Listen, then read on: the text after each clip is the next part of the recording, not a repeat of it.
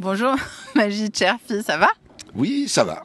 Bon alors on est au Festival Arabesque à Montpellier et tu es venu euh, notamment présenter ton dernier livre, donc euh, ou ton premier livre. D'ailleurs, je ne sais pas, j'avoue. Euh, le quatrième. Ah ben Et voilà. bam Euh, je- non, on va dire la vérité. Tu Je gardes n'ai, tout, là je- oui, je garde tout. Excellent. Je n'ai pas lu le livre parce que j'étais, je ne savais pas que tu allais venir. Moi, j'étais venue pour des, des artistes du festival et je suis ravie que tu sois là et de te rencontrer parce que bien sûr, je te connais en tant qu'artiste de Zebda.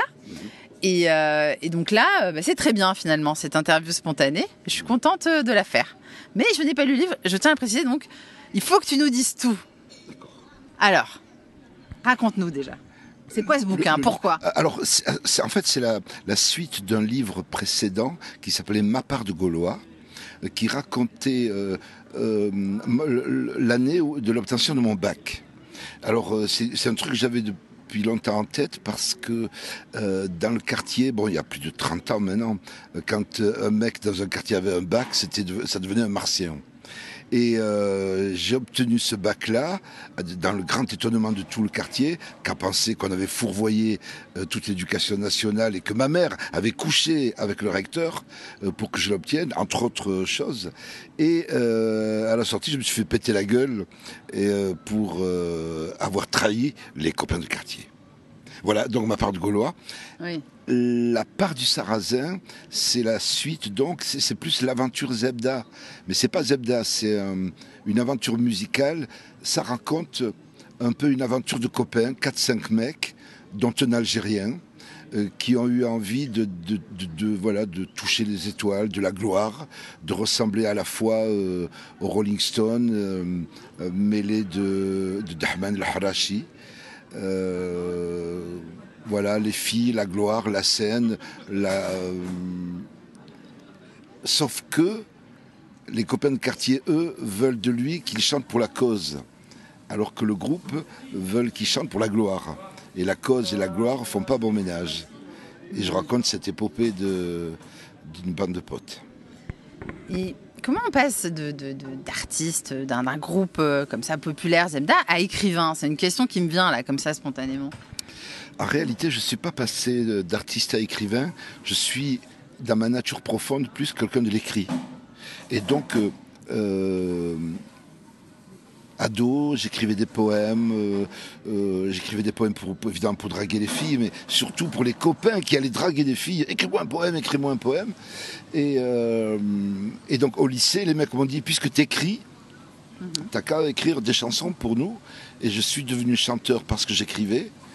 Et donc j'ai passé 25 ans de ma vie à faire le chanteur. Al- Alors j'ai essentiellement écrit les textes pour le groupe, puisque les musiciens composaient la musique. Mais en réalité, euh, j'étais quelqu'un de l'écrit, qui était là dans la musique, et c'était sympa parce qu'il y avait les filles, la drogue et, et les boissons alcoolisées. Et, euh, mais comme c'est un peu court dans une vie, euh, j'ai fini par retourner au délire originel, qui était l'écriture. Et ce bouquin, alors, le contexte dans lequel tu l'as écrit, comment c'est venu? Ben, en fait, moi j'ai une motivation originelle, c'est il, faut raconter aux Français une histoire de Français que les Français ne raconteront jamais. Parce que depuis 2000 ans, les Français racontent une histoire de Français. Et moi qui suis Français depuis plus de 50 ans, je me dis, tiens, c'est marrant, euh, notre histoire ne va pas exister. Alors, C'est très euh, vrai. voilà, alors j'ai, c'est comme un, un sec- un livre d'histoire bis avec plein d'autres euh, fils de l'immigration qui écrivent. Je pense par exemple à, à Lise Zénitaire pour l'art de perdre. Bon là, c'est évidemment les, poids lourds de la littérature. Moi, je suis plutôt un ferrailleur, quoi. Mais euh, on participe de la réhabilitation en faisant cet appel aux Français officiels en disant Hé, on existe Alors, ça, c'est ma motivation profonde pour écrire. Et les moments forts sont révélés tout le bouquin euh, par rapport à ton histoire dans ce livre, ce serait quoi? Les moments forts Je pense que c'est une succession de malentendus qui font que cette histoire de copains, euh, les quatre mousquetaires, c'est de la légende. Euh, les bandes de copains qui. euh, c'est une espèce de mystification parce que quand on est en bande, on croit qu'on est fort et on croit qu'on va casser des murs. Et puis on se rend compte qu'on n'est jamais une bande et qu'on est seul dans son coin et qu'en avançant, le, le lien qui nous unit se déchire pour montrer le vrai visage qui est le euh, l'espèce de voilà euh, mon rêve n'est pas le tien et plus ça avance et plus euh, et, et plus le précipice s'élargit et on se rend compte qu'il n'y a pas de bande de copains, il n'y a pas de quatre mousquetaires, il n'y a pas de, de Vincent, François, Paul et les autres. C'est des légendes, on est seul. D'autant plus quand on est avec des, des gens très proches, c'est peut-être là qu'on est le plus seul et que les vrais amis sont ceux qu'on ne voit pas forcément beaucoup. Euh, ce ne sont pas ceux qui sont le plus proches. Les vrais amis sont ceux qui vous font avancer et qui peut-être euh, seront beaucoup plus loin. Est-ce qu'il y a des vrais amis dans ce livre alors qu'on découvre? De vrais amis dans le livre, je crois pas. Euh, je crois pas. Alors, peut-être que la vraie amitié existe, moi je ne sais pas ce que c'est, mais euh, ce, qui est intéressant, c'est d'avoir essayé. Comme des mecs qui veulent à tout prix être ensemble, parce que ensemble on est plus fort. Et euh, c'est la bataille pour essayer de rester ensemble qui, euh, qui est racontée. Et donc, voilà, c'est un peu l'histoire d'une désillusion. Oui, c'est- assez triste quand même, je trouve, comme point de vue, non? Oui, c'est triste, mais euh, au fond, ce qui n'est pas triste, c'est euh, d'avoir essayé. Et moi, je me suis retrouvé euh, 27 ans de ma vie collé à sept mecs euh, que j'ai pas choisis. Euh, Vous êtes quand même choisis mutuellement à un moment. on s'est pas vraiment choisi, on avait besoin les uns des autres. Et souvent les groupes, c'est un peu ça, c'est euh, par défaut, euh, voilà, le fait de rajouter des individus masque les failles. Voilà, c'est un peu, en tout cas c'est l'histoire du groupe que j'ai envie de raconter. Euh, Peut-être que des gens se choisissent. Nous, euh, on s'est sentis plus forts en étant nombreux et et, et, et proche. Et aujourd'hui, est-ce que tu restes quand même proche d'eux, même si vous n'étiez pas non plus euh, forcément fait pour être ensemble au départ, on va dire? J'ai envie de dire, peu importe qu'on soit proche, euh, euh, parce que le plus important, c'est d'avoir cru au- à un rêve, Ouais. celui de l'amitié, euh, celui de la musique, puisque moi j'ai pensé qu'on allait changer le monde en faisant de la musique, euh, celui de la politique, euh, parce que euh, on a fait de la musique qui était censée être le transport d'un combat, le moyen de locomotion d'une bataille qui soit à la fois celle de la lutte des classes et à la fois celle que fait-on des Arabes en France? Puisque vous voulez pas de nous, euh, dites-le clairement. Alors que vous faites semblant de vouloir de nous en proclamant l'universalité, mais en le voulant pas vraiment. On veut bien être métis, on veut bien être pluriel, mais il faut pas trop charrier. Et on bloque dans le faut pas trop charrier. Donc ce combat, finalement, il a quand même été utile, malgré tout. Mais, Alors ça, c'est pas à moi de le juger. mais, Euh, mais- mais selon toi, le bilan de Zebda aujourd'hui Pour moi, le bilan, c'est c'est, euh, euh, d'avoir été dans ce combat, de- d'être ensemble, de partager l'intimité, de part- d'essayer de partager un même idéal. Ce combat-là, c'est ça qui est intéressant pour moi. Euh, donc ça a été fait, ça a été mené. On s'est on s'est battu pour être ensemble. Euh, et donc le fait de se voir ou pas, c'est pas si important. Alors Zebda, c'est aussi Toulouse. Parce que n'oublie pas que là, je- c'est un podcast voyage quand même. Donc euh, on a voyagé là dans l'histoire de ce groupe. Mais Toulouse, pour toi, c'est toujours une ville qui, qui te tient vraiment à cœur ou Est-ce qu'il y a une désillusion aussi avec Toulouse? Allez, on va y aller franchement. Euh, non mais la désillusion c'est intéressant parce que euh, je, je reviens là-dessus. Parce Oui, que- mais non, parce mais qu'il- c'est important. Parce qu'il y a un rêve. Oui. Hein, à la base, c'est des gens qui portent un rêve.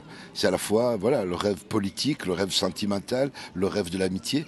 Donc euh, l'important c'est d'avoir eu un rêve. Et quant à Toulouse, moi j'y suis attaché parce que je, je suis attaché aux gens que j'aime, à mes parents, euh, à des- des- toutes sortes de gens qui sont proches de moi. Et ils vivent à Toulouse. Donc j'aime Toulouse parce qu'il y a dans Toulouse les gens que j'aime. Voilà. Mais la ville en elle-même, il n'y a pas un attachement le certain quartier, au-delà de- du quartier de, de ton enfance, etc. Il n'y a, pas- il y a pas quelque chose qui te... Non. J'ai pas un attachement à mon- au quartier nord dans lequel j'ai grandi. Euh, j'ai pas d'endroit, euh, j'ai pas d'endroit que j'ai idéalisé ou, euh, ou qui m'ont fait rêver parce que il y a toujours eu dans tous les endroits quelqu'un qui m'a dit il y, y a toujours eu des injonctions. Il faut être ceci, il faut être cela. Et comme je, voilà, j'ai je pense que j'ai un un regard un peu cynique globalement sur les choses. Et donc tout de suite, la désillusion me, me couvre euh, assez rapidement. Et donc j'ai pas des lieux, euh, euh, des lieux, euh, voilà, euh, que je retrouve avec un bonheur particulier ou quoi. Ouais, à t'écouter, là, j'ai l'impression qu'il y a quand même beaucoup de désillusions, mais est-ce qu'il y a quand même un magie de Cherfi heureux Et quand? Oui, il y a un Magie de Cherfi heureux parce que parce que il a combattu. Et euh, l'idée d'avoir l'idée de l'utilité, euh, c'est ça qui fait mon bonheur. C'est de me dire, on a essayé d'apporter des choses. On a essayé d'être solidaire avec ceux d'en bas. On a essayé de participer à la lutte des classes. On a essayé d'éclairer les zones d'ombre, euh, de, de relever, enfin, voilà, de, de, ben, par exemple, faire que nos parents recouvrent une dignité. Donc, euh, c'est mille choses comme ça qui sont euh, euh, qui font mon bonheur. Je pourrais aussi parler de mes enfants et de me dire, nom de Dieu, j'ai tout fait pour pour pas faire ce qu'ont fait mes parents et j'ai réussi. Et donc j'ai un rapport avec mes mômes qui me ravit parce que voilà, c'est un, rapport- de liberté, d'égalité, de fraternité. Oui. Mais c'est beau quand même, malgré tout, de répéter tout ça. Moi, je trouve que c'est juste. essentiel. Oui, c'est essentiel. Ouais. Ouais. Au bout du compte, c'est essentiel parce que ben, on fait des mômes. Après, oui, c'est bien gentil de faire des mômes, mais est-ce que ça a du volume? Est-ce que ça prend de la euh, est-ce, voilà, est-ce que ça prend de la dimension euh, euh, hors du rapport père-fils? Est-ce qu'il y a autre chose qui peut qui, qui nous sublimer en Ouais. tant qu'individu Donc il y a des choses comme ça qui font le bonheur de ma vie. L'écriture. Quand même. Oui, l'écriture. Oui, il y a Et- des et donc- choses, oui. Ouais, ça va. Donc le combat, il continue avec l'écriture pour toi aujourd'hui? Surtout ou tu as d'autres euh, d'autres engagements, on va dire peut-être associatifs dont tu as envie de parler ou... Non, le, c'est, c'est le combat. il- effectivement, il est beau, il est beaucoup euh, autour de, de la chose affective pour moi. Et ensuite, dans l'écriture, dans l'écriture, de me dire si je peux être une, une fenêtre qui éclaire euh, des zones d'ombre, si je peux faire rire, émouvoir. euh, par exemple, je mets en colère beaucoup de gens. Mes livres mettent en colère beaucoup de gens. Donc, Qui par exemple, allez bah, euh, Sans donner de nom, mais peut-être... oui, bah, grosso modo, euh, les quartiers. euh, bah alors, moi, je me présente comme, comme athée, par exemple. Alors, tout de suite. Ah oui, ça c'est quelque Euh, chose en général dans le milieu musulman qui ne plaît pas le mieux, alors qu'on n'est pas forcément musulman quand on est arabe. euh, absolument. Voilà, Absolument. quelque chose qu'on n'entend pas souvent, mais qui est une vraie réalité. Voilà, et c'est quelque chose qui passe, qui passe pas. Il m'arrive d'aller dans des collèges, présenter mon livre. Et euh, monsieur, on dit que vous ne croyez pas en Dieu. Et puis je vois quatre beurettes qui se lèvent et qui sortent de la classe parce qu'elles se sentent offensées. Et je suis ahuri. euh, Je ne me serais jamais imaginé qu'on aurait une, troisième génération repliée à ce point sur elle-même. Et j'ai rêvé, par exemple, moi, d'une d'une jeunesse issue des quartiers, laïcarde, athée, progressiste, féministe, antiraciste, universaliste, tu vois. Et c'est une illusion que j'ai eue en pensant que des quartiers, une armée allait surgir pleine de ces idées-là. Et c'était pas le cas. Encore une désillusion, décidément, on y revient. Mais alors, euh, donc pour toi, le combat, il est dans l'écriture aujourd'hui. Je pense qu'à travers, finalement, à travers ce bouquin, euh, ça, ça, ça se poursuit quand même. Enfin, moi, c'est ce que je retiendrai, mais peut-être qu'il y a autre chose. Oui, si on dit combat. Alors, dans le combat, j'ai envie de dire place aux jeunes déjà. Oui. Euh, j'ai pas trop envie de ramener mes vieilles idées. Vois, je dis encore beurette et les gens, des jeunes me disent c'est quoi ça? Oui, c'est un terme en plus qui est aujourd'hui assez péjoratif Ouais. chez les jeunes. Moi, je, je pense que ceux qui écoutent, ils savent. C'est pas très bien vu. C'est vrai que même, même Beurre FM, d'ailleurs, à un moment, ils ont pensé changer de nom par rapport Ah, à tu ça. vois, Beurre FM, ouais. Ouais, Beurre FM, pour qui je travaille aussi. euh, ouais. C'est vrai que c'est. c'est- c'est- La question va se poser de plus en plus Oui. du coup, je pense, parce que c'est vrai que c'est désuet, mais moi ce mot je l'ai beaucoup aimé. Hmm. C'était euh, beurre, c'était euh, pour moi euh, réunir à la fois la francité et la maghrébinité. Donc moi ça m'allait. Et euh, donc le combat, j'ai envie de me dire, ouais, laissons les nouvelles générations mener le combat d'aujourd'hui, euh, parce que je me sens quand même un peu à côté de, à côté de mes pompes au niveau de, voilà, de, de toute la, la, mé- la- la problématique immigrée, identitaire, etc. Pas forcément. Il y a ce livre quand même qui, qui est encore Oui. très actuel. Bon, alors, bon, j'ai un peu l'impression qu'il s'adresse aux gens de ma génération, parce que j'écris les années 80-90. Donc les quinquas peuvent s'y retrouver. Les jeunes, les plus jeunes, euh, peut-être un peu moins. Bon, on verra pour ceux qui liront. Moi en premier d'ailleurs. Bon, merci beaucoup Magid Cherfi. Et puis, euh, donc je rappelle que le livre donc euh, s'intitule La part du sarrasin et il est publié aux éditions Actes Sud. Merci.